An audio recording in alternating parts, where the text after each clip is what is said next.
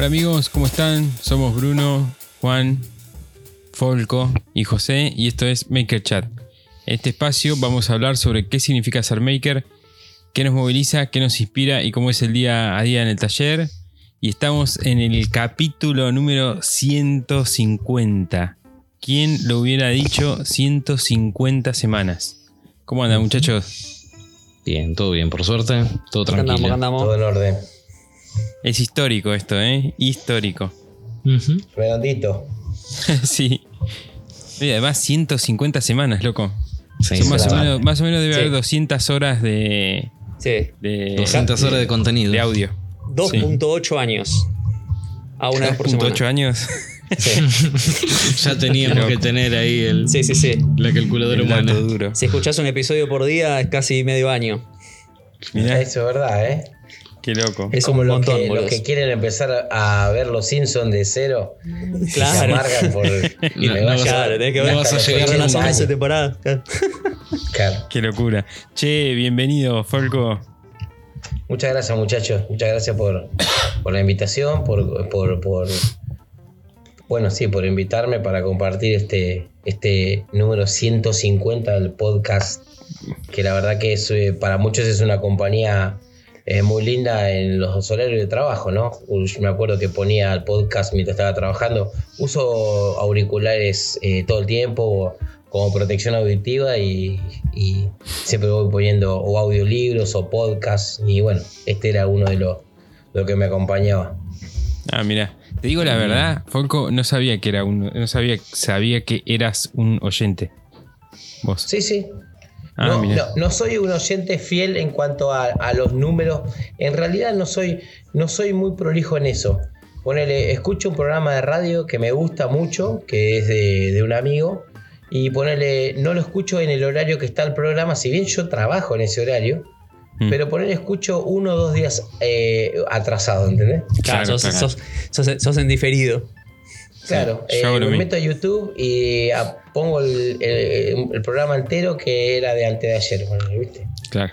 Entonces, y, el, y bueno, el podcast también, ¿viste? Cuando pintaba, pack, me ponía a random, así. Claro. Yo hago lo mismo cuando. Yo soy muy escuchador de radio. Pero últimamente, viste que todo está subido a YouTube o a Spotify, muchas cosas.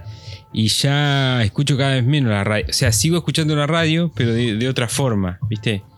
Me pongo Sí, los, los pongo en YouTube por ahí o. Yo me acuerdo, José, en tus videos de, de tus comienzos, se escuchaba en la radio de fondo en, todos los Sí, videos. Siempre. Ahora ya no. Siempre a pleno. Y AM, siempre AM. Soy muy de la radio AM. Soy, soy viejo de espíritu. Sí, sí. Naciste viejo. Nací viejo, sí, sí, sí. Eh, desde chico, boludo, yo empecé a escuchar la, la AM a la noche para dormirme a los, no sé, 12, 13 años más o menos. Pero Uf, eso era porque algún pariente tuyo, algún, algún mayor, escuchaba a M y. Porque, ¿viste? Mi eso es vieja. como es medio hereditario, ¿viste? ¿No? Sí, mi vieja, mi vieja escucha radio todo el día. Incluso te despertás a la noche, ¿viste? Te despertás para ir al baño o algo y se escucha que se durmió mi vieja con la radio prendida. Qué Claro. genio. Qué loco. Este, bueno, eh, Juan, Bruno, ¿cómo andan ustedes? Bien, todo bien. Bien, bien. Muy, muy atareado con más o menos lo mismo de- del último episodio que hemos hablado y eso, nada, metiéndole muchas horas y, y cabeza al taller con los, los laburos esos que conté que en los que ando. Che, qué loco porque viste que uno piensa el CNC, ¿no? Y dice, uh, bueno, listo. El C- con el CNC voy a trabajar menos, No laburo más. solo. O sea, me, me compro un CNC para no laburar más. Claro, me No. voy y el Nunca bicho está ahí laburando, escupiendo, viste, piezas. No, no es así. No es tan así. No es, tan- no es que pones un árbol y te sale el producto por el otro lado. No, no, no. Claro. Este, nada, bueno, como ya he contado, me viene dando dolores de cabeza. Este, estoy aprendiendo una de, de- ingeniería de cómo funciona el CNC, porque se van rompiendo y las voy cambiando yo y, nada, fuera de joda, eso, eso es verdad que este, al traerme algún que otro quilombo y tener la obligación de desarmarlo o esperar X tiempo para que me lo arregle un tercero, no, prefiero terminar metiendo mano eh, yo y aprendo muchísimo. Este, me, me acuerdo que con la impresión 3D me metí de la misma forma, con una máquina que me dio un dolor de cabeza impresionante y, y al tiempo me compré una máquina cero kilómetros y dije, ah, claro, Claro. pero ya sabía el funcionamiento. Yo ya, cuando me compré una máquina que andaba bien, yo ya había desarmado una cama caliente, había desarmado un hoten no sé cuántas veces, este, Claro. tapones de, de filamento, extrusores este, que se desarmaban en el medio del camino, nada, eh, Claro. cortocircuitos en las camas calientes, un montón de, de cosas que fui arreglando y nada, seguía laburando. Y después me doy cuenta que todo eso termina siendo aprendizaje. Claro, a la fuerza, pero aprendizaje. Sí, sí, sí, sí. Sí, eso sí. Me gustaría no, te- no estar obligado a tener ese aprendizaje, sino hacerlo por gusto. Pero bueno, la verdad es que no, no te pones a, a desarmar una impresora 3D y ver cómo funciona la cama caliente, si no es que se, se hizo pelota. O el CNC lo mismo, ¿no? no te pones a bajar el lucillo si no es que se rompió una pieza y tenés que cambiarla. Claro, viste no que en el, fútbol dicen equipo que gana no se toca, ¿no? Una cosa así. Claro. No se cambia y si no, no se rompe eran- nada, déjalo, viste, que funcione. Ustedes Sí. eran los chicos, cuando eran chicos, eran los tipos humanos de desarmar juguetes y no poder, no poder armarlos. Sí, Sí, pero yo yo, sí. yo me pasaba más en lo de mi viejo eh, haciendo cosas que desarmando juguetes. Pero sí, siempre Ah, metiendo bien. mano. Sí, a mí me yo sí, sí, ¿no? Desarmar una radio, eh, viste, desarmar los Sí, sí, yo todo, lo que tenía, todo lo que tenía un tornillo era desarmable, yo lo desarmaba. Claro. ¿Te sobraban piezas? Y la sí, mayoría de las veces. Yo creo que De hecho, yo voy a contar una cosa. De hecho, a- a- hasta hoy me pasa, a veces me río, ¿viste? Porque digo que solo, ¿qué estoy haciendo? Eh, se rompe una máquina de soldar o algo, viste que son inverter chiquititas, ¿no? Y tiene, tiene como unos protocolos antes de desarmar la máquina, decir, a ver, puede ser esto, puede ser lo otro, tres o cuatro cosas, ¿viste? Cuando ya no es, no, che, es algo que, que hay que desarmar.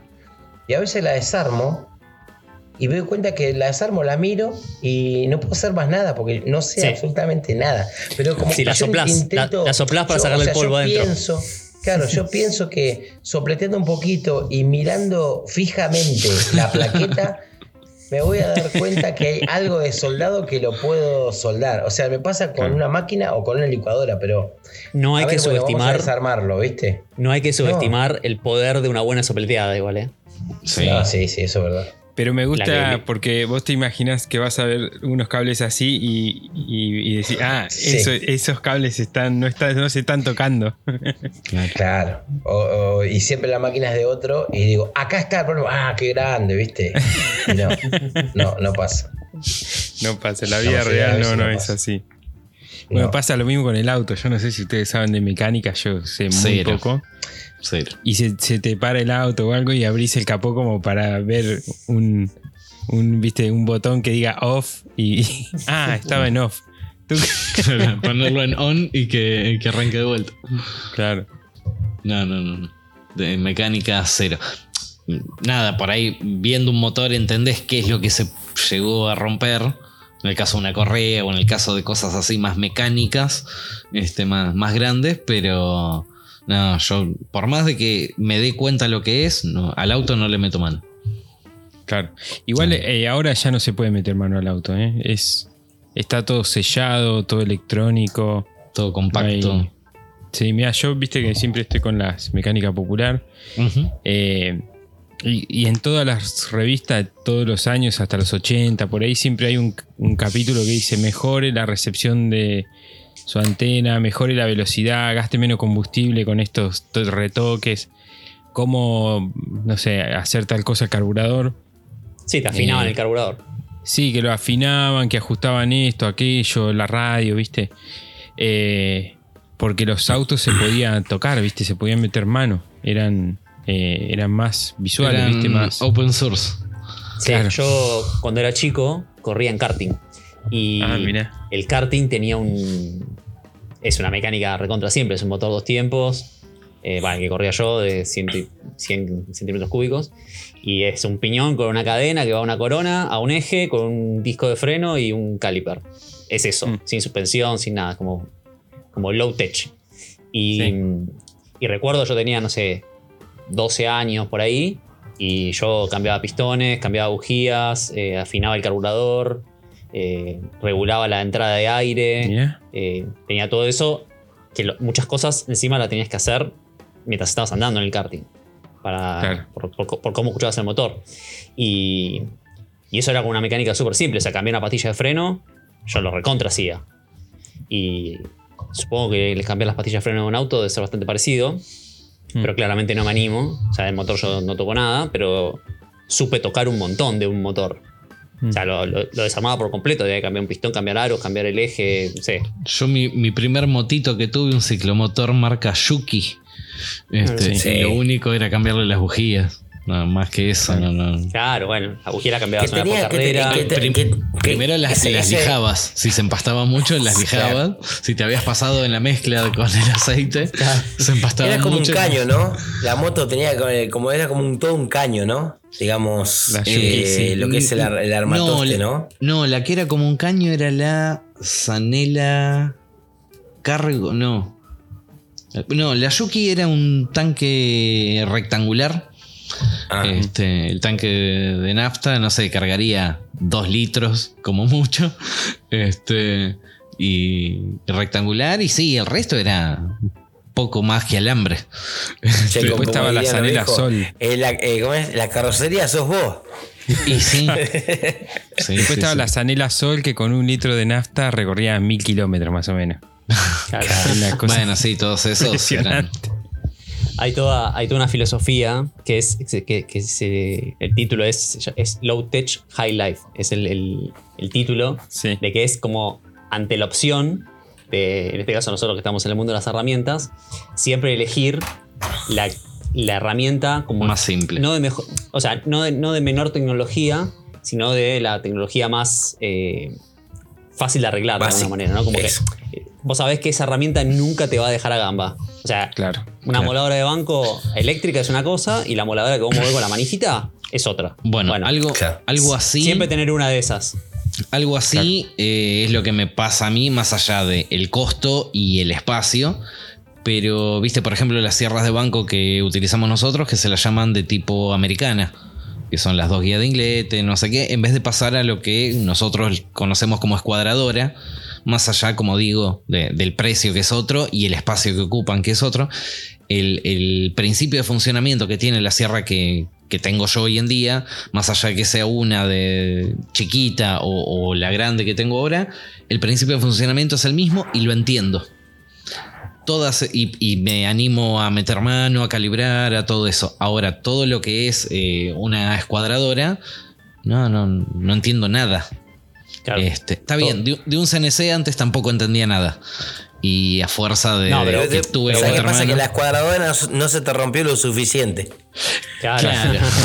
Ahí está el igual el CNC, el CNC lo que tenés es toda la parte electrónica que ahí sí no puedes tocar No, nada. no, no, yo lo que Ahí- meto mano es en la parte mecánica del CNC, en Ahí, la parte es, electrónica. no. ahí es lo que sería eh, high tech para en Sí, ahí no puedes tocar nada porque no entendés nada. Se quemó una No, yo- resistencia de la placa base. Bueno, ni, ni la más Claro. idea de cómo, Yo- ni siquiera de cómo ir a testearlo. Yo de los, bor- de los bornes hacia adentro, ya está. La caja No, no. esa, lo único lo- de lo único que entendés es el botón de parada. El, el botón de parada Claro. y las dos térmicas que tiene adentro para prender y apagar, no, nada más. Que de hecho, que de hecho el botón de parada es un botón low tech. Es un Claro. botón mecánico que tiene un resorte que vos lo apretás y hace todo lo que tiene que hacer. Cortar energía. no- no se puede No, romper eso no puede ser, claro, eso no puede ser un dispositivo electrónico, ¿entendés? Claro. Claro. Che, eh, se Bueno, me vienen ramas. varias cosas, varias cosas a la cabeza. Pero mm, eh, estaba pensando que no sé si pudieron. Bueno, me voy medio por las ramas. No importa, ya volvé.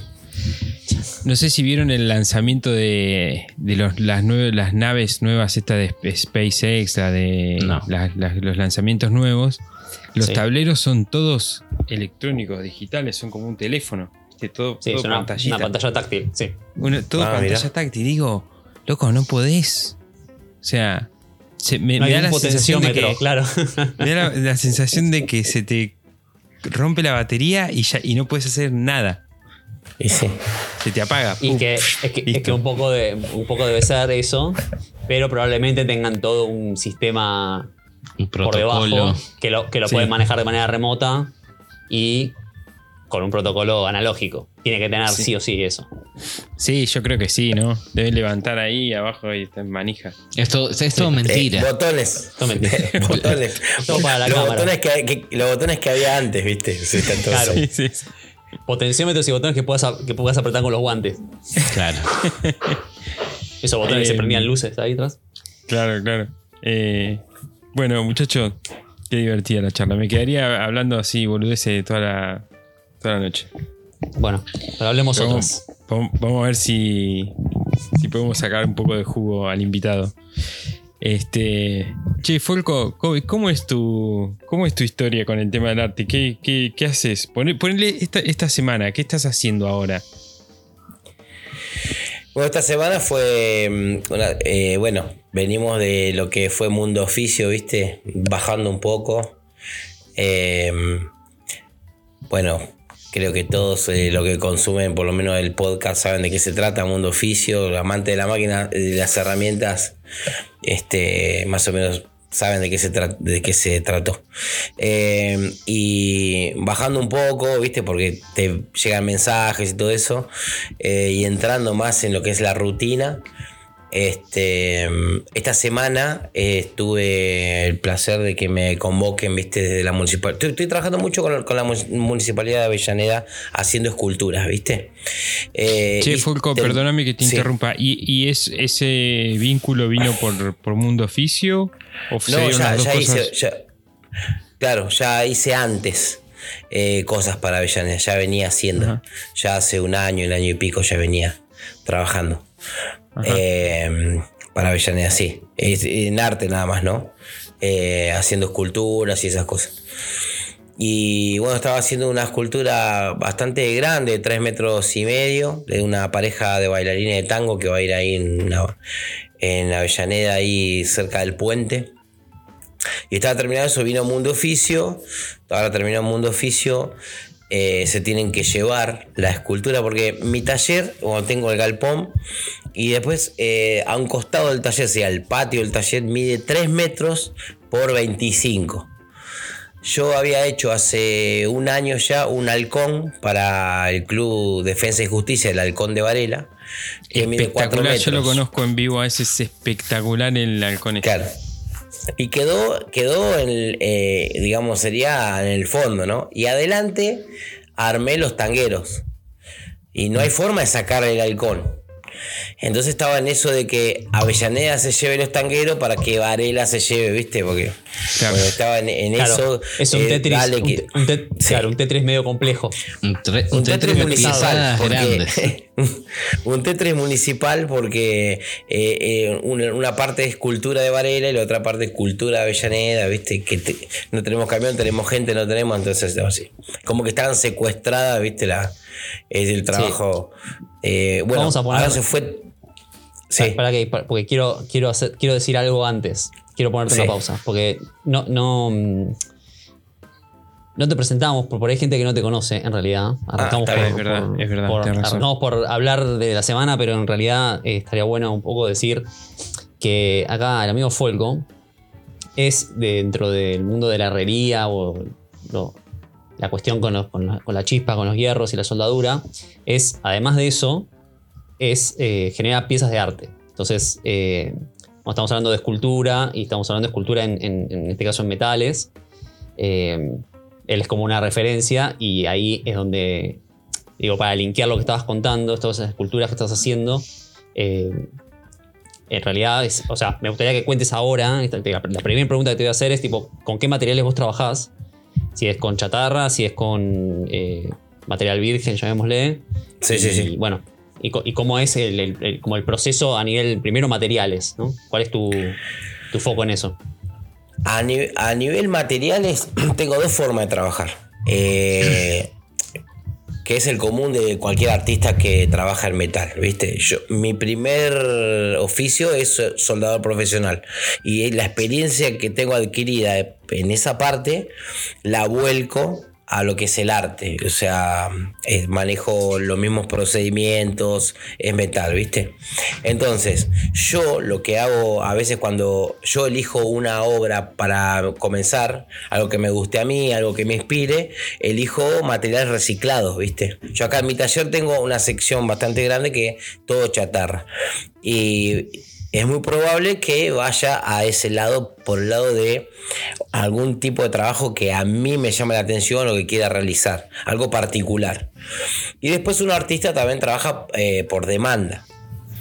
Eh, es muy difícil hacer una escultura, por ejemplo, en mediano formato o en gran formato eh, con materiales reciclados, porque tengo que recorrer chatarrerías para buscar chapa de 16, que por ahí no hay en todos lados. Entonces, aparte, trabajar en gran formato implica trabajar para algún municipio. Es muy raro que un cliente eh, privado particular te pida algo en gran formato, 2, 3, 4 metros, 5 metros. Eh, por eso eso se, también se trabaja contra reloj. Entonces ahí sí tengo que este, presupuestar con los materiales nuevos, ¿viste? Claro, porque la disponibilidad que tenés de tu, de tu chatarra, llamémosle, de, de tu depósito, de los depósitos que puedas recorrer, medio que depende de eso, qué tipo de obra puedes hacer. Claro, tal cual. Sí, lo que puedo hacer es que a veces algunos municipios eh, tienen lugares que tiran chatarras y para hacer algún tipo de estructura, y eso, un pedazo de caño, metros de caño, de distintos caños. O, me imagino también reutilizar, reutilizar cosas del propio municipio. Tal cual, sí. me imagino alguna vía del tren o alguna cosa de un puente. Eso para hacer estructura, porque claro. eh, viene así. Primero desarrollarse el proyecto, es un boceto, no... Como yo trabajo con chatarro, con metal, no puedo realizar un boceto que muchos me piden, viste, hacerte una miniatura, un boceto, porque yo quiero saber cómo va a quedar. No puedo hacer algo en barro, porque no va a quedar igual. Entonces yo lo que hago es dibujo, me, doy maña para dibujar y, es 100% confianza del cliente hacia mí. O sea, muchos dicen, estoy seguro que en el dibujo lo que veo, anteriores trabajos vi el dibujo y me gustó más, es, digamos, el trabajo terminado y con ese, esa confianza medio que voy, voy, voy laburando, ¿viste? Pero eh, primero está el boceto, bueno, después del boceto yo paso a lo que es la estructura para hacer, digamos. Eh, y después eh, todo lo que tenga que ver con ya rellenar esa estructura, darle forma y eso que es otro paso. Por eso me dice escultura, vos ves en hierro, pero no son tan pesadas porque son huecas mayormente, ¿viste? Claro, claro. Claro, es un buen esqueleto y después está como la ornamentación exterior. Tal cual. Estabas haciendo hace poco una. Creo que era una mujer eh, que arriba de un caballo eh, Juana Zurduy o alguna. No, es eh, la, eh, claro, es la hermana de, de Güemes, Macacha Güemes. Ah, ¿y la terminaste esa? Ah, no, no, no, estoy, estoy, estoy en ah, eso. Hay como una reivindicación de algunas mujeres que tuvieron mucho que ver, la verdad. Si, si, si, si lees lo que es la historia, ya ir al detalle, la verdad que eran minas que que estaban a la altura de, cualquier patriota, de hecho fueron patriotas y muchas pelearon, viste, al lado de, nuestros patriotas. Y, bueno, hay muchas que sí están reivindicándose y otras no. Un asterisco ahí, hay una zona, o creo que en casi todo Puerto Madero, todas las calles eh, transversales al río son todas mujeres que uno muchos no, sabe el nombre, de hecho Macacha Güemes es una. Eh, agarren Google Maps, pongan Puerto Madero, ahí hay 25 calles con nombres de mujeres que son todas mujeres importantes de la historia. Todas, sí, todas las calles son. Todas, sí. Y en principio hablando, bueno, homenaje a Macacha Güemes, como, como la vamos a hacer, una mujer con vestido de época, qué sé yo. Eh, obviamente no hay fotos ni de agarrotipo, no hay nada, eh, solamente fotos, eh, como dibujos a mano alzada por ahí, o le sacan el parecido a algún retrato de Güemes, ¿viste? Pero bueno, después cuando empezás a leer la historia, no, eh, no, se puede hacer a Macacha hay que hacerla a caballo, ¿viste? A caballo con Bueno, ya, ya con el uniforme ya sería algo como, como, eh, como ponerla en, eh, como heroica, ¿viste? Pero sí, le, le reba el, el uniforme. No, no era una persona combativa, era más política. Eh, cuando Güemes se iba a la guerra o iba a algún enfrentamiento, ella quedaba de gobernadora de Salta, ¿entendés? Entonces. eh, Que para eh, la época frenó de haber sido. Sí, sí. Ella eh, frenó un conflicto muy grande que si ese conflicto se hubiese desencadenado no se podría haber firmado, digamos, eh, en la casa de Tucumán, poder hacer este, firmado la independencia y todo eso. O sea que tiene ba- bastantes detalles, viste, que uno, eh, que la historia pasó por alto, viste, Eh, porque convengamos que a mí me gusta mucho la historia, pero la historia que nosotros conocemos, eh, que, las que estudiamos, fue mayormente escrita por Mitre. Y en esa época, cuando Mitre fue un tremendo historiador también, pero en una guerra, viste que se dice que el que gana la guerra es el que escribe la historia.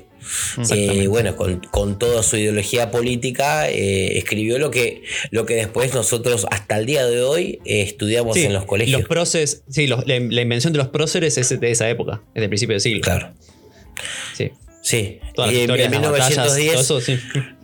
en 1910, a 100, 100 años, digamos, de la, de, de- de- la independencia, ponele, que bueno, que comenzó, ¿no? Porque nos independizamos legalmente, digamos, en 1816, pero en, 1810 en 1910, cuando se, cuando se cumplieron los 100 años, como dijeron, bueno, es la revisión histórica más grande que hicieron y ahí es donde dijeron, Güemes, Güemes no existe, bórrenlo, este tampoco, este sí, este no, y, y empezaron a acomodar borraron- como que Lo borraron a Güemes, a Urquiza y lo, pusieron cual. a Belgrano, a Y- San Martín. Y, después, sí. Belgrano solo creó la bandera. San Martín solo cruzó los Andes. Y así Claro. te fueron borrando toda la vida política de cada uno, que es súper interesante. Todo, la, todo el arco. eh, bueno, es, yo te digo, es una serie de Netflix. Si te pones a, a, Sí, a pleno. a- a leer, es increíble. Pero bueno, re- eh, todo ese, eso, esa historia, ¿no? Eh, hay mucha gente que la, quiere reivindicar. Y la prim- lo, primero que, que- en un municipio, en la parte de cultura, es bueno, hagamos un- una escultura. Que hoy en metal, el hierro en sí es eh, el único, material, ¿no? Que uno puede hacer gran formato, en forma rápida y barata.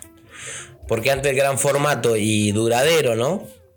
Era el bronce. Hoy en día hacer una escultura de bronce, no te digo que es imposible, pero los costos eh, de todo tipo son infernales. Y con la Sí, escultura de hierro- duraría, sí, duraría un día en la vía pública aparte. Ah, no, no, eso sí. Sí. sí. No, pero el costo desde, del bronce ya desde la materia prima, ni, ni, ni pensés en, en la producción. La materia Tal prima cual. sola ya fortuna. Moldería, producción, después de la producción tenés que, que, que como todo matricero tiene que encajar todo, eh, que la rebaba, que y después, bueno, después tenés que hacer todos los procesos de, de- de envejecimiento, que lleva, dónde va y todo eso es, es costo- Entonces te, te- te piden un caballo y yo puedo hacer un caballo, no sé, en 20 días, un mes, ponele. Y hacer un caballo en bronce y que le sale, no sé, el 5% lo menos de lo que puede llegar a salir. Claro. Algo en claro, bronce, claro. ¿viste?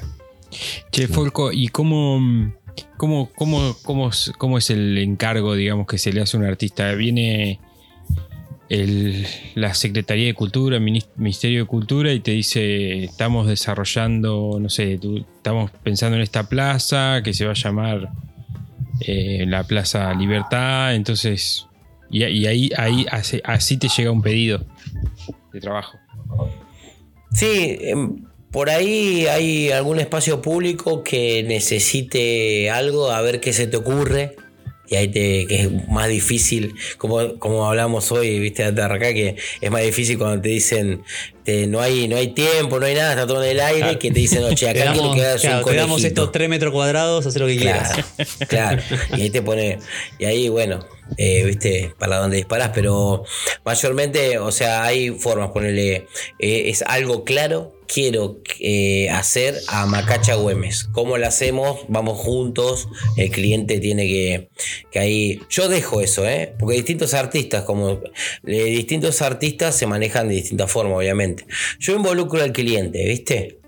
Eh, cómo te gusta el boceto, dejo que participe, estoy reabierto a eso. Una que se cerró la idea, listo, ya está. Es más, antes, ni le, cuando me che, ¿cómo va la escultura? Ni se la mostraba, ni le pasaba nada, cuando terminaba lo, lo veía, punto. Ahora por eso soy un poco más flexible con eso, ¿viste? Pero sí, le pasa su presupuesto de, de los materiales de la mano de obra y bueno, a nivel municipio por ahí tenés que crear una obra, ¿no? Pero después está lo otro lindo también que un escultor tiene que hace algo que le, que le, que le guste, que tenga ganas de hacer, que es crear algo de la nada, algo de mi mente y que venga alguien y le guste y lo compre. Claro. Claro, tenés como esos dos perfiles, digamos, ¿no? Como esto, te Claro. piden una, a una figura histórica, o esto, como contabas recién, en una, en una figura de dos- una pareja Sí. bailando tango, es como más. Hay una representación ahí, por más abstracto que lo quieras hacer, nada, hay Claro. una representación y después está el- lo que a vos se te ocurre, que te- así como en un delirio artístico te pintó hacer algo, porque es una, figura que la tenés en la cabeza, qué sé yo, y después Sí, este, a, encontrarle, a veces como- hago no se dice, encontrarle el cosas novio. abstractas. Claro, hago cosas abstractas a veces. A veces veo un fierro, poner, tengo una escultura que es. Me encontré un día en una chatarra un pedazo de reja de bronce. Bronce y plomo. Es algo de, no sé, del 1800, no tiene soldaduras, todo. Y me, me pareció genial, la agarré, estaba toda torcida. Le puse otra chatarra en una base y ya quedó. ¿Viste? Ese me encanta. Y después por ahí hago algo más elaborado. Pero eso es lo que, digamos, lo que tengo ganas de, de hacer. Digamos, que viene alguien y dice, che, mira, está bueno, lo quiero comprar, ponele, ¿viste? Y después otra muy distinta que ya tenés que, que crear esto que te decía, ¿viste? De, de, de poder ya tener que hacer un boceto y un proceso. un Claro, porque uno piensa, de- uno, uno en general, el que, no, que no sabe, piensa que el trabajo del artista es crear obra, publicar en una galería y que venga alguien con dinero y diga, ah, y esto yo lo quiero para el living de mi casa, este jarrón. Es así, quiero en el es living de así mi casa". también, ¿no? Sí, sí, sí, ese, ese es un circuito, ese es un circuito, pero después está el circuito de- de- de la- de- del cliente que, que le gusta cómo trabaja un artista y le dice, quiero tener una obra tuya en mi casa, haceme lo que vos quieras, pero toma, acá Claro. tenés plata y hacelo. Sí, sí, tal cual Solo como decís vos. Hay gente que dice, mira, ahí ponele. eh, yo tengo un hit, ponele, te- como para darte una idea. El hit mío es que un día me gusta el arte ecuestre, en todo sentido, dibujo, todo, ¿no? Yo consumo arte ecuestre, o sea, busco, miro. Entonces un día digo, yo quiero hacer un caballo, pero no puedo hacer un caballo. Yo tenía que, a mí me, me pidieron una escultura para una muestra en el hipódromo, allá hace muchos años atrás. No puedo hacer un caballo en una semana y, trasladarlo. ¿Y qué hago? Bueno, voy a hacer un caballo de ajedrez. Es una pieza de ajedrez. Eh, me gustó la idea, lo hice en poquitos días y lo llevé y bueno, gustó un montón, me, eh, me lo compraron. Hice otro más chiquitito, me lo compré. Y así, es como que llevo una- la pieza de ajedrez, el caballito de ajedrez donde vaya, siempre en- engancho uno, ¿viste? Claro. Eh, entonces es como el hit, es como mi rajuña a las piedras, ¿viste? Claro. Y, y y como es, este, Franchi también te lo pone en todos lados. Cada expo y eso lo lleva. Claro, sí, sí. Ese caballo de Ariel, eh, cuando empezó a venir Ariel acá a casa, viste, le, le re gustaba un montón. Y mm, iba a poner el caballo en la, en la vereda de mi casa. Y bueno, viste, siempre que lo veía, este, me decía, está buenísimo, buenísimo. Y la verdad que eh, es muy concurrido, obviamente, viste, el, el negocio de Ari. eh, es uno de los número uno acá en zona sur. Y, mm, y un día lo, lo- me acuerdo que lo llamé a un camionero que tenía Ariel. Le dije que venga a buscar algo así, tipo sorpresa, ¿viste? Si venía de pasada, así que lo cargamos y ya, ya se lo llevó para allá. Y cuando Quedó llegó ahí. lo bajamos y, está, y ya quedó ahí, sí, sí. Claro. Les cuento a Bruno y a Juan que conocen Casa Franchi ustedes, me parece que no. No. Mm, Bueno, está ahí, está ahí en la entrada cuando antes Sí, del lo he visto, mostrador lo he visto está en el caballo historias, ahí. pero no, Claro. no, Hemos no, visto conozco el-. Sí. Claro, no, no. Si vas De- ahí, decime no podés que, no, decime no que estás en casa. Franchi sin decirme que estás en casa Franchi. Pum, el caballo. selfie, selfie con el Igual caballo. ese caballo, mirá, yo te voy a contar la historia del caballo ese. Yo lo llevé al hipódromo de Palermo.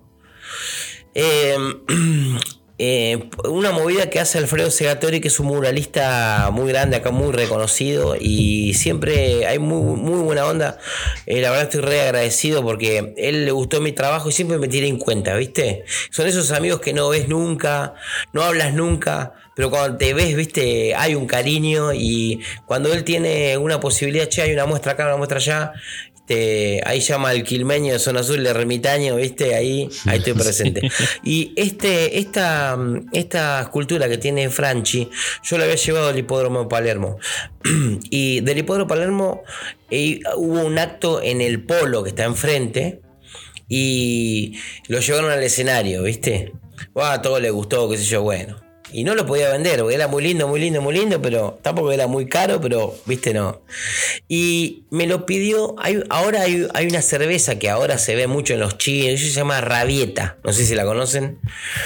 Eh, esa, es, esa es una cervecería que está dentro del hipódromo de Palermo, y vos te metes al bar y la fabrican adentro del bar.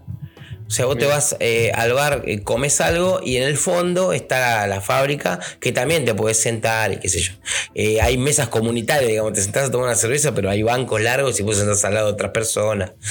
Y el tipo de rabita lo pidió, yo no tuve ningún problema en dejárselo en la puerta. Eh, yo no miro la tele hace años y años y años, no miro la tele. Entonces, un día me dijo una persona, Che, escúchame, ¿viste la escultura esta de caballo? Sí, sale en una serie que veo en Canal 13. Eh, ¿qué, qué serie? Se llama El Lobista. Ah, con Eh, Rodrigo de la Serna. Sí. Eh, y resulta que una chica que, que, que era una de las protagonistas, que yo viste que siempre hay historias, eh, hacía que trabajaba de moza en el bar ese, Rabieta. Ah, Y cada vez que la historia apuntaba a la chica o que pasaba dentro del bar, hacían ese, ese nexo, ¿viste? Ese, ese nexo de, de cámara y mostraban el frente del bar y mostraban el caballo. ¿Viste? Como, bueno, ahora vamos a hablar de lo que pasa acá adentro, ¿viste? Que siempre pasa Claro. hacer un Sí, paneo sí, del bar. un- La introducción y del siempre lugar. mostraban el caballo.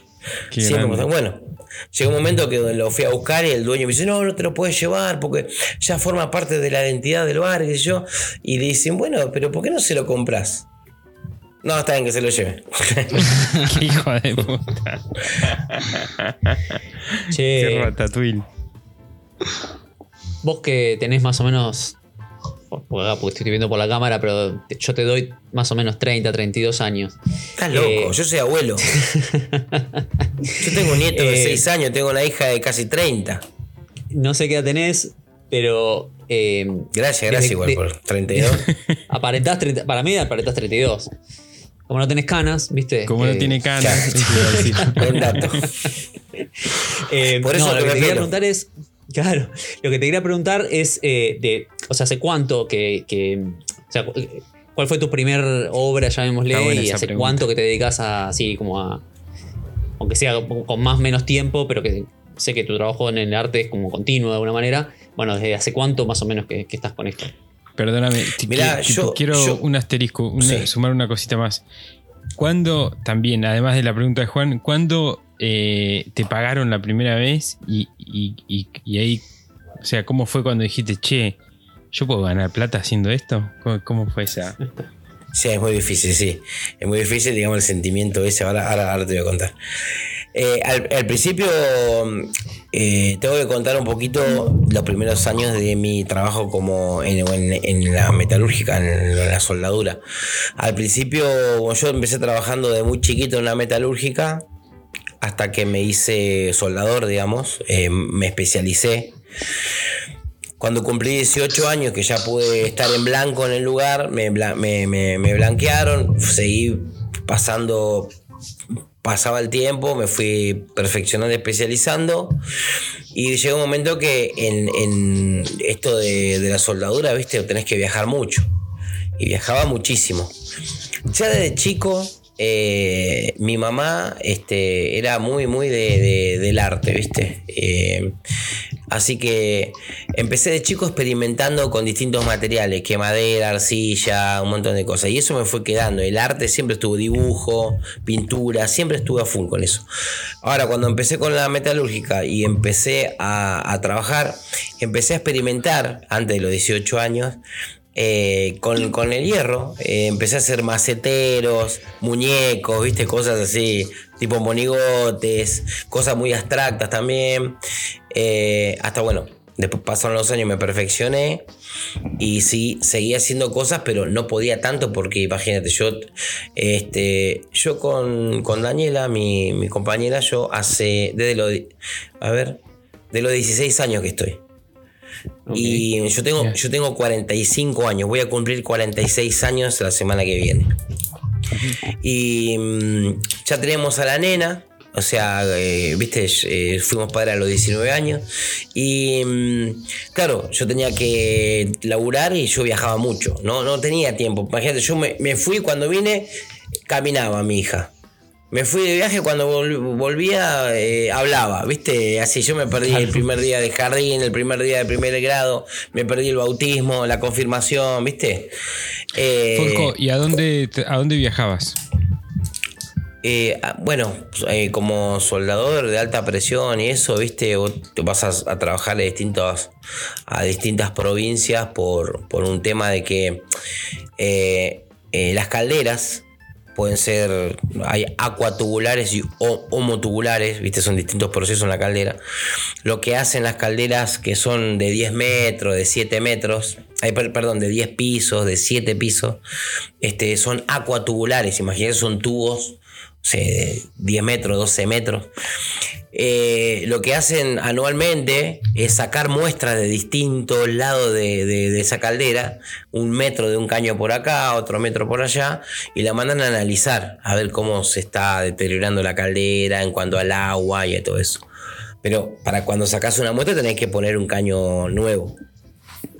Entonces tenía que ir, ponerle, yo laburaba en una fábrica de caldera, me mandaban a Salta, a una petrolera, a soldar dos caños iba, soldaba un, metro de caño acá, o sea, cuatro costuras. De ahí volvía y me mandaban a Entre Ríos a soldar un caño, ¿viste? Y por ahí allá otro a soldar otro, dos caños. Así vas viajando. Después estuve en IPF, en la refinería IPF estuve también adentro. Después estuve en la petroquímica enfrente también. Todos petroleros. O sea, eran soldaduras de recipientes y cañería de alta presión, ¿viste? Petróleo, gas, este, vapor.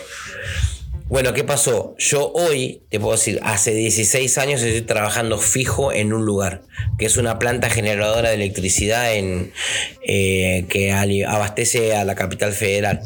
Es en la zona de retiro. Eh, cuando fui a trabajar ahí, fui a trabajar por dos meses nada más, me gustó el lugar, me ofrecieron mejor plata, mejor esto, mejor lo otro, para que me quede. Y yo era un tipo que viajaba un montón, así que vine, consulté acá, che, ¿qué te parece? Le decía a mi señora, bueno, fíjate vos que sos el que viajás, que va, que venir, pero la verdad que nunca me quedé tanto tiempo en mi casa y bueno, era esa necesidad también. Entonces, bueno, me quedé, ya me quedé y empecé. Y creo, ahí viene la respuesta.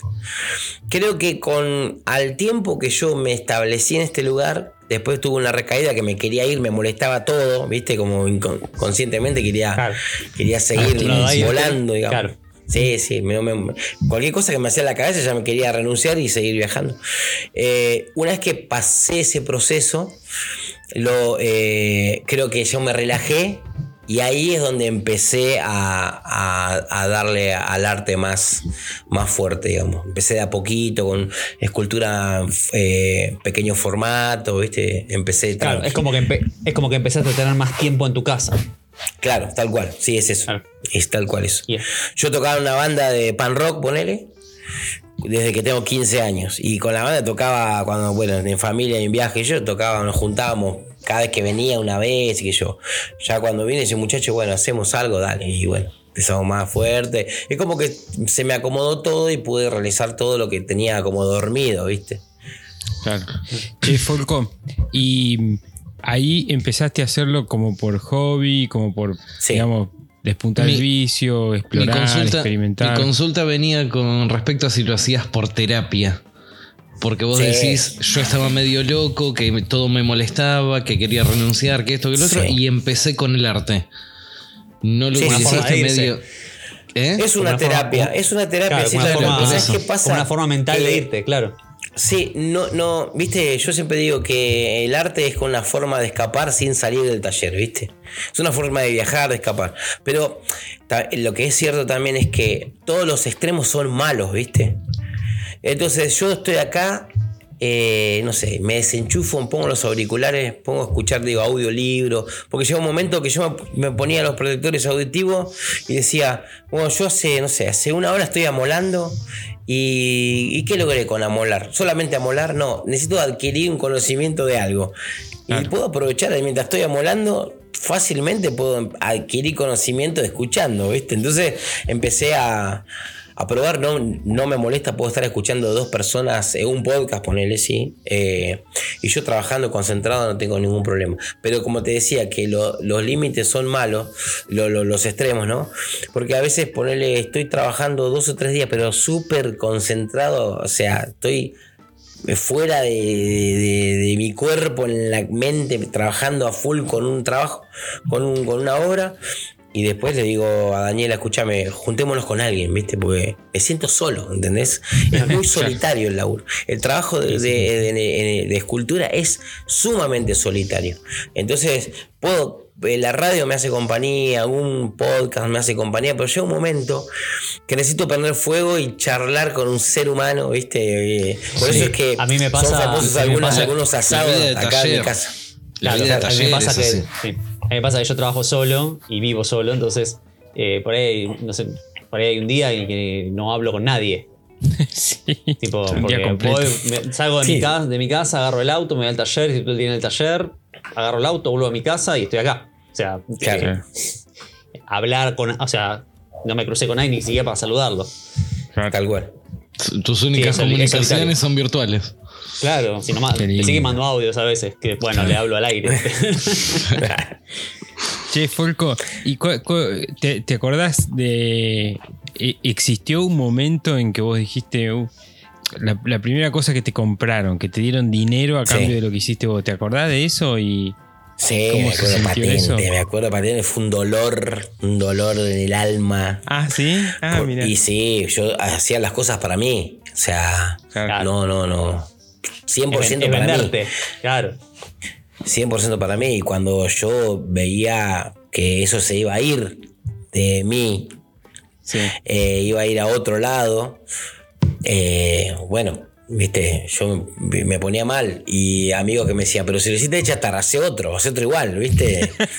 pero no, no, no, es, es- es complicado, viste. O sea, me- aparte es eso, el lenguaje artístico que tiene el arte en metal eh, es, es algo único porque te digo, eh, vos agarrás a dos artistas que tallan madera y le decís hagan un perro y los dos van a hacer un perro muy similares, bien logrados todo.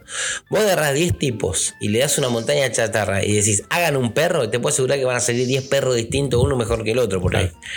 ¿Viste? Claro. Tiene que ver mucho con el lenguaje y cómo, cómo resolver y poner las cosas. Eh, entonces, eh, nunca me va a salir do- dos esculturas iguales, ¿viste? Y esto, esto tenía mucho que ver porque, ponele, estaba valorando mucho un caballito que había hecho. No, no sabía lo que era, era, eh, che, mirá lo que hice, ¿viste? O fotos y qué sé yo. Y de repente llegó el llamado, el llamado maldito, ¿viste? Estoy interesado en la obra.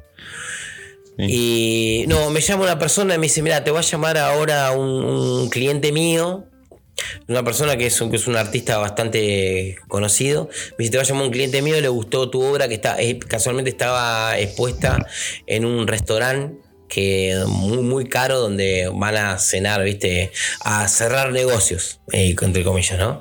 Y había mucha obra de arte, hay un lugar muy, muy íntimo. Y yo lo, yo lo llevé para que para mostrarlo nada más, ¿viste? No para venderlo. Y el tipo quedó loco con eso. Encima era arte ecuestre, era un caballito, un tipo de ajedrez así. Y entonces me llama y me, dice, esta persona me dice, mira, te va a llamar un cliente mío que le fascina el caballo. Cuando me llama, eh, me empieza a hablar y qué sé yo, hablando y me dice, bueno, eh, ¿cuánta plata sale el caballo? Y no sé, le habré dicho no sé, te pongo un precio de 30 mil pesos, ponele, ¿viste? Sí. Eh, y me dice, bueno, te lo pago en tres veces. ¿Viste? Yo sabía que era un tipo que estaba parado, ¿viste?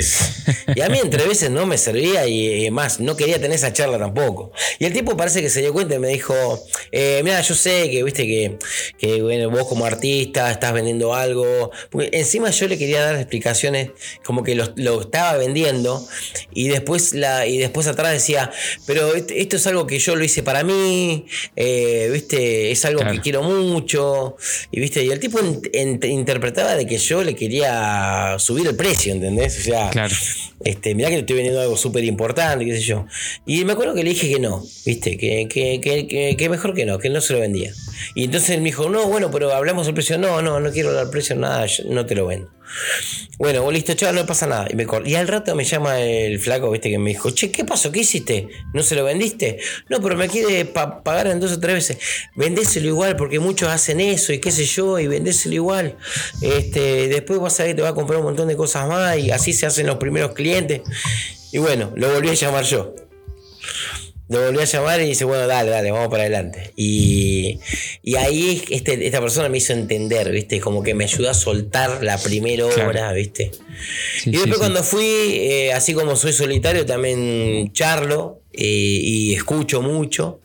Entonces fui, le llevé la obra, me acuerdo, y él me dijo, te voy a pagar dos veces. Me dio el efectivo y un cheque, ponele. Y me dice, este, dentro de 10 días vení y te cambio el cheque por efectivo, un ejemplo, ¿no? Bueno, dale. Y después me empezó a hablar y a los 10 minutos me empezó a hablar de su vida, su vida íntima, de lo que le pasaba, qué sé yo. Y bueno, y al cabo de una hora que me estaba por ir, me dice, aguanta, aguanta, aguanta, toma, toma. Mirá, toma la plata, dame el cheque, me caíste re bien y la verdad que es más fuerte que yo, siempre yo tengo que andar, este, viste, pe- yo de precio, yo, viste, sí, para, para mí está bueno eso, a mí me gusta, viste, bueno, está bien, pues yo me reía, viste, el tipo, pero bueno, es, toda esa historia me la acuerdo porque la verdad que fue durísimo dejar la obra ahí, viste. Claro. Qué loco, che. Pero eso le pasa a todos los artistas, ¿eh? Hasta Mirá. hoy. Hay dos cosas que le pasan a los- Bueno, una también se puede, se puede, se puede definir también como que la persona que trabaja en oficios tiene este problema de lo que es el trabajo este, a la persona, al consumidor final, que es. Primero, al principio te cuesta eh, desprenderte de tus, de tus primeras obras, ¿viste? Y lo segundo, que es esto que compartimos mucho, es que siempre uno cuando le pone el precio a una obra, la- a las primeras, ¿no? Piensa, y eh, cuando el que hace una reja también, el que hace, piensa en el bolsillo del cliente, ¿viste? Decir, esto lo voy a dejar a 20 mil pesos, pero no me lo van a pagar, porque capaz que es caro, capaz que por ahí es mucho, ¿viste? Siempre estás, estás pensando en el bolsillo del cliente. Y tenés ese problema y después te cruzas con otro que por ahí dice, no, lo mío vale, mil dólares vale lo mío, qué sé yo, y se lo compran. Claro. Hay como una, O sea que- hay una cuestión ahí también como eh, ha- haciendo, no sé, un mueble, uno podría subjetivamente evaluar como la utilidad que está otorgándole al cliente. O sea, viene alguien que te pide un escritorio, vos le haces un escritorio, bueno, le estás aportando un valor ahí utilitario al 100%, pero en el, en el tema del arte también es como es una cosa como 100% subjetiva, porque es no tiene una utilidad en sí misma, solo Sí. decorar, No, no es que si no pes- sé. pesa 500 kilos, es más cara que la que pesa 400. Claro, es Sí, claro. es súper subjetivo, es como más, más Bueno, difícil de poner un precio. Yo lo veo también como, viste, yo estoy en muchos grupos de WhatsApp de herreros, viste, herreros, eh, no sé, eh, guerreros del metal y qué sé yo, que es- hay gente de México, de Venezuela, todos herreros subiendo, mirá la reja que hice, yo. Y, y es algo muy cotidiano. ¿eh? esto. Eh, sí. No, y sabes que no interactúo nada, pero yo me leo todo, ¿viste? Y bueno, a veces cuando puedo dar una mano de algo, ¿viste? Tiro un par de, de, de cositas, pero eh, lo, que me, eh, lo que me llama la atención, bueno, que en todos los países es lo mismo, ¿cuánto cobro, ¿viste? Sí, Ese es el, es cómo saco un es- presupuesto, cómo lo, cómo, cuánto cobro, ¿viste? Un herrero lo puede, bueno, decir, es más fácil un herrero, pero no, pero en la escultura también, ¿viste? Está cuánto cobro. Y a veces, a veces ni uno puede llegar a, a- a ayudar, ¿viste? Lo único que digo es, mira, hay muchas formas. Eh, ponerle un precio a tu día de trabajo. Eh, a eso sumarle los consumibles, un, un precio que vos estés. O si no está la otra que, que muchos lo entienden, decís, empezá a buscar un precio, empezá a pensar eh, un precio de tu obra, pero sin que vos sientas que la estás regalando pero- y sin que sientas que el, otro tipo también se, ¿viste? se está, está dejando el riñón, ¿viste? En un Claro, mix, tampoco hay un porque- precio. Tampoco hay un precio de mercado. Bueno, existe. Tal cual, eh, no, hay, un- no hay otro como vos haciendo Sí, lo mismo. buscas en Mercado Claro. Libre uno igual a ver cuánto le están vendiendo. Claro, No. no, los, claro, escul- no hay. los Muy- escultores, muy por lo menos en metal, en metal, yo entiendo que vendemos caprichos, ¿viste? No, no es algo de primera necesidad y es un capricho. Es alguien, es alguien que, que- que vio lo mismo en otro lado y no se le vendieron y lo quiere hacer y, similar. O, che, vi que le vendiste algo a fulano, a ver qué tenés. O, viste, y, y bueno, le tirás el precio y, y esto es igual que, que cuando te hacen una reja o algo, ¿viste? El tipo que viene y te pelea el precio, a ese tipo yo no le vendo nada, directamente, no, no, no, no le vendo nada, porque no es un cliente que yo quiera tener, ¿viste? Porque el tipo que te baja el precio a tu laburo, tu mano de obra, eh, es el premio, es el, el tipo también que te va a poner los mil problemas, che, mira que hay una manchita, encima que te bajó el Sí. precio, quiere que sea... O de mínima, eh, sí, de mínima no, no valorar tu trabajo. No, no, sí, entonces prefiero no... Ni tenerlo de cliente, ¿viste? Como que dicen cada uno, eh, la gente tiene los clientes que se merece, ¿viste? Sí, un poco sí. Che, para dejar de hablar, para dejar de hablar de plata y volver al arte, eh, eh, mi pregunta es por el lado de la inspiración y por el lado, digamos, de los estudios. Uno- un artista piensa que se formó en Bellas Artes y después hizo una carrera en algún material y bueno, esa es como la carrera clásica. Pero, eh, ¿de dónde, o sea, cómo es el ejercicio? Si es que tuviste estudios o no al respecto al arte, y después es cómo buscar inspiración, cómo vos hablas todo de lo lo ecuestre, esto es el arte que vos consumís, ¿no? Como, pero ¿de dónde, de dónde buscás? Eh, estaba hablando, yo eh, me gusta mucho las proporciones, ¿viste? Entonces me hice mucho hincapié en eso, en, en, en aprender. Aprender. Eh, cuando empecé recién no había, internet, nada, entonces empecé a, a descubrir cómo sacar las proporciones eh, y en muchas oportunidades me, reía porque me di cuenta, te, pongo un ejemplo, ¿no? Que nosotros tenemos lo que mide un ojo, ¿no? Nosotros lo que mide un ojo, nosotros tenemos un, la misma medida de un ojo, tenemos eh, la misma medida entre los ojos. O sea, nosotros tenemos tres, la medida de tres ojos, ¿no? Para que el tipo, para que una escultura no te, no te quede con los ojos muy, muy juntos o muy separados, la medida es esa. La medida del ojo, este, entre los dos ojos tiene que medir igual, ¿viste? Y eso lo descubrí yo solo y resulta que eso se estudia y te lo enseñan, ¿entendés? Claro. Entonces yo llegaba a esas Hay conclusiones. una y materia en la resulta- carrera que es, claro, la proporción humana. Claro, ¿entendés? Y- Dibujo del rostro. Claro. Y, y- qué pasa? Eso también pasa. Este, por eso también me gusta compartir todo esto, ¿viste? Porque lo que a mí me costó un montón de tiempo, ese pequeño detalle, lo pude haber aprendido en dos minutos, ¿viste? Eh, entonces, eh, como que me gusta eso. Entonces, bueno, volvemos a la parte de autodidacta. Eh, eh, eh, igualmente no, no hay ninguna carrera que te enseñe a hacer escultura metal. De hecho, en la- en las escuelas se llama arte no convencional.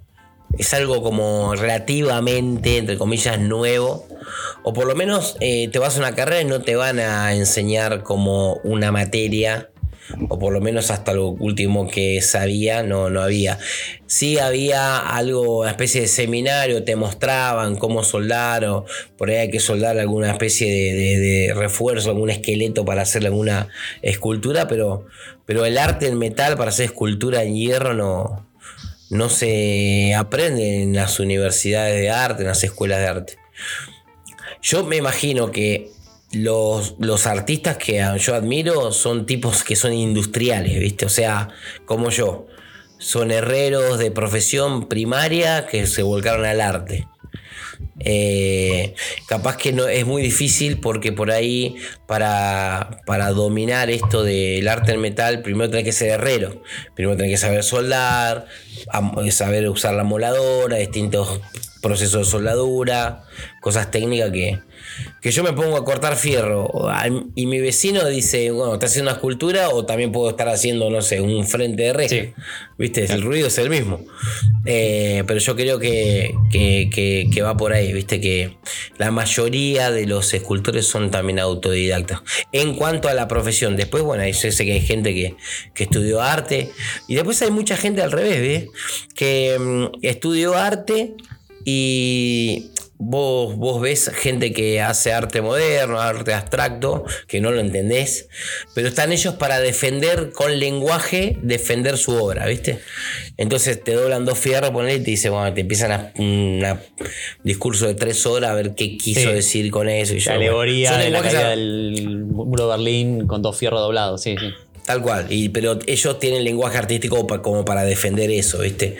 No, yo lo que hago es lo que es lo que está.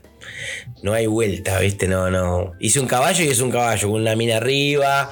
Este, hice un soldado, es un soldado. No hay, no hay, no hay nada, ni un mensaje, digamos. a- Sí, no hay mucha más interpretación No. que lo que la figura te dice. Tal cual. Y en el espacio público, que donde me manejo yo, este arte público, este, tampoco puedo, se puede ser muy abstracto tampoco, ¿viste? Claro. Porque el mensaje que querés dar es eh, eh, una persona heroica, este, homenaje a, a- a tal persona, homenaje a tal cosa, ¿viste? Tiene que ser y muy el claro común de la gente, yo soy el común de la gente. El común de la gente es la- una, una tipa, una, una señora que, que, no sé, 60, 70 años va, va a la verdulería y se cruza con, con un nene que va al jardín, ponele. Y, ay, mirá qué lindo nene que va al jardín. Ahora se cruza con un obelisco todo torcido y lo, primero que dice es, se robaron la plata y pusieron Sí, esta porquería. Eh, entonces, en el Sí, espacio la pareja, público por la ahí... pareja bailando, claro, la pareja bailando el tango tiene que representar una pareja bailando el tango más o menos abstracto, pero sí o sí tiene que tener la figura humana, Tal con la posición tanguera, con sí. Sí.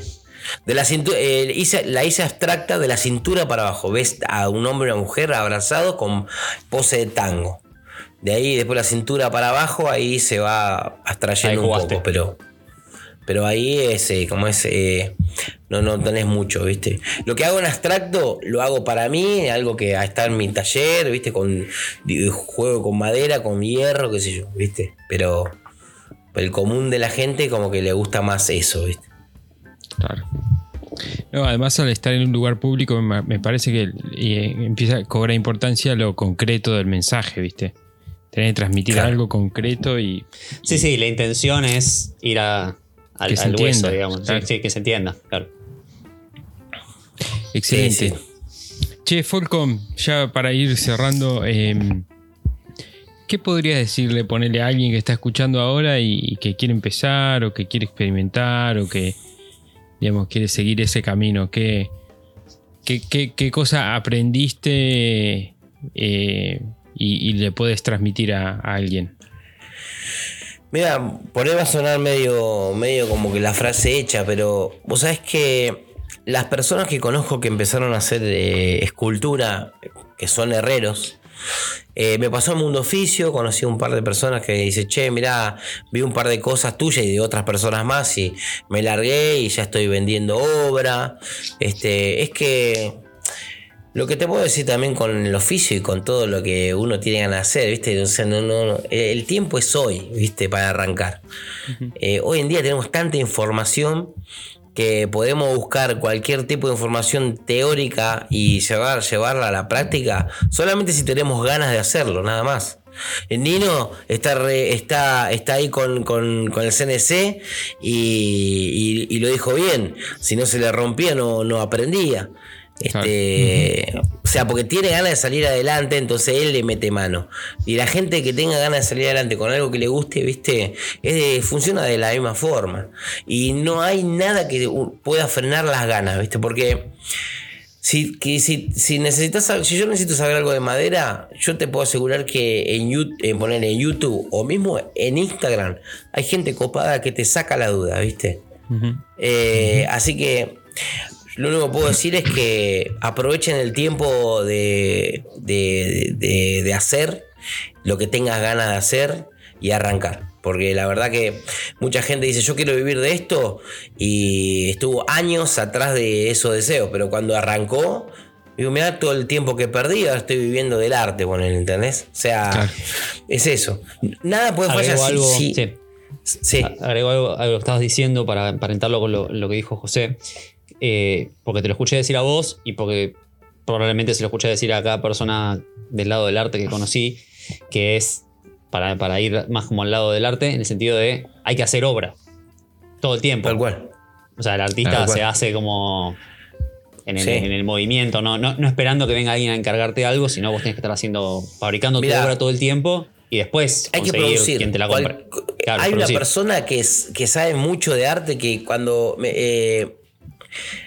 eh, bueno, o sea, esa persona que saben mucho de arte a veces son como medio chocantes, ¿viste? Las cosas que te dicen. Sí. Pero bueno, viste, eh, al saber mucho de arte y tener mucha experiencia, muchas veces sacas muchas cosas buenas. Pero me dijo, ¿cuántos años tenés? Y yo me acuerdo que tenía 41 años. Le digo, 41 recién cumplido. Ah, está bien, tenés 10 años de, de productividad en el arte nada más. Así que aprovechá y tenés que producir arte. Porque de acá a 10 años después vas a ir para abajo, deteriorándose. A 60 años no vas a poder hacer nada, Una escalera. Qué Y dice, eh, día a día que vas quemando de tu vida y no haces algo de arte, es, es algo que vas a perder y que no va a estar en este plano. Así que producí, producí, no pierdas tiempo en producir. Y sabes que a veces es muy difícil cumplir eso, ¿viste? De hecho, yo estoy trabajando a demanda.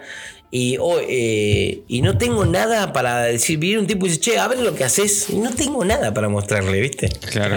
No tengo stock, no tengo Eh, stock de obra. no, claro, bueno no, igual. porque tampoco habla, podés- habla bien podés tener, obra. Tampoco puedes tener dos o tres tipos laburando para vos porque ¿qué, qué van a hacer? No, ¿Viste? No. Claro.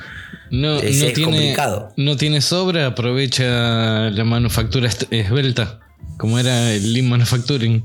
Todo lo que hace sale, se vende. Entra y sale, entra y sale. Entra y sale, muy bien. Tal cual.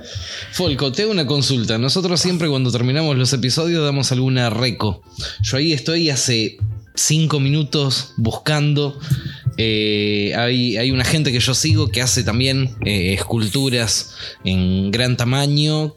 Con todas varillas. Yo no, no recuerdo si, si por privado se lo había pasado en algún momento a ustedes. Este, que era más o menos la, la recomendación que. La reco que quería dar en, en el episodio. Pero bueno, no la encontré. En base Ah, a que es, no la es una encontré. persona. Sí, una te- persona que hace como real. re- ¿Cómo hace muchos rostros. eh, Sí, Jordi, Jordi 10. Jordi 10. mm, no me suena. Jordi Este- 10 Fern- Fernández. Pues bueno. hizo, hizo, eh, un, hizo un. ¿Cómo se llama? Tenista este español, ¿cómo se llama? Dalí. Nadal. N- Nadal. Tenista. Ah, Nadal. pensé que había dicho artista. Sí, hizo un Nadal también. Hizo, la verdad, Jordi 10. Bueno, pero Eh, aprovechando la, la introducción A- a ahí eso- de Bruno, tenés. A eso iba. A, a que Folco dé una reco de, de, de la gente que sigue él y en quién se inspira él, como para, para bueno, dejarlo para el episodio y que si tenés uno, dos, tres, lo- la gente que vos utilizás, que consumís para inspirarte y, y mostrar un poco eso. Eh, mira, la gente que a mí me gusta, que cómo trabaja, están, por suerte, gracias a Dios, los conozco, ¿viste? Eh, y están nucleados todos. Eh, intentamos, eh, nosotros tenemos un WhatsApp de casi 100 artistas en metal. Y ahí poder generar entre todos nosotros muestras, ¿viste? Para, para poder, este, o sea, articular movida entre nosotros dentro del arte metal, ¿viste? Que primero es, difícil este, encontrar y después cuando empezás a encontrar, empezás a encontrar un montón, bueno, hagamos algo. El año pasado armamos entre todos, con ayuda de, de una persona que se llama Astilla Ligera, eh, hace cosas en madera geniales. Eh, él puso una productora e hicimos la primera exposición de arte en metal en Argentina, ¿viste? Y eso lo llamamos AMA. Y nosotros, en total, que somos casi 100, ¿no? Eh, nos movemos y, promocionamos ese Instagram que nuclea a todos los a todos los eh, a todos los artistas que, que pertenecen a, a la este, eh, a esta expo una vez al año que se llama AMA, Exposición de Arte en Metal Argentina. Ahí van a encontrar un montón. El, Instagram es Expo Ama OK. Sí, Perfecto. Sí, sí. Ahí van a encontrar a mucha gente que comparte este, este, esta pasión del arte del metal. Y la verdad que se van a encontrar con eh, un montón de lenguajes artísticos, uno más distinto que el otro, pero uno mejor que el otro también. Excelente, Folco. Che, eh, loco, este. Bueno, vamos a, compartir este. mm, Esto que nos, que nos acabas de pasar. Y bueno, muchas gracias, loco, por haber estado, por habernos contado, por eh, hacer este repaso así por tu experiencia espectacular. Bueno, muchas gracias, Che. La verdad, eh, gracias por, por dejarme participar en este el número 150, la banda. Eh, bueno, espero que haya la gente que escuche esto que, que, mm, ¿A que dónde lo te encuentran? como lo disfruté yo. La de Poesa la posta. Eh, O vos sos conocido en redes como Folco. ¿Cómo es tu- Arte tu- Metal. tu- arte Metal, exactamente. Tal cual. Folco de bajo Arte Metal. Sí. Ahí encuentran todo, todo lo que hace Sí, sí, subiendo toda cosas. su obra. Sí, obra y cosas técnicas de soldadura también. Y bueno, como digo siempre, cualquier persona que tenga algún problema o alguna duda con respecto a la soldadura, me ahí me pregunta si lo sé, lo comparto y si no lo sé, aprendemos juntos, porque ya lo busco y digo, ¿y qué se trata esto? Y lo aprendemos juntos hoy. Esa es la actitud. Excelente. Sí. Bueno, gente, eh, Folco de nuevo, muchas gracias, loco. Y mm, eh, bueno, oyentes estimados, nos vemos la semana que viene. Adiós, gracias. Chao, chao. Bueno amigos, esto fue Maker Chat. Nosotros en este episodio fuimos Bruno, Juan, Folco y yo que soy José. En este espacio hablamos sobre qué significa ser maker, qué nos inspira, qué nos moviliza y cómo es el día a día en el taller. Gracias por estar ahí compartir este momento con nosotros. Pueden escucharnos eh, y suscribirse a nuestro canal de YouTube y además encontrarnos en Instagram en arroba makerchat.podcast. Chao gente, nos vemos en el 151 la semana que viene. Chao.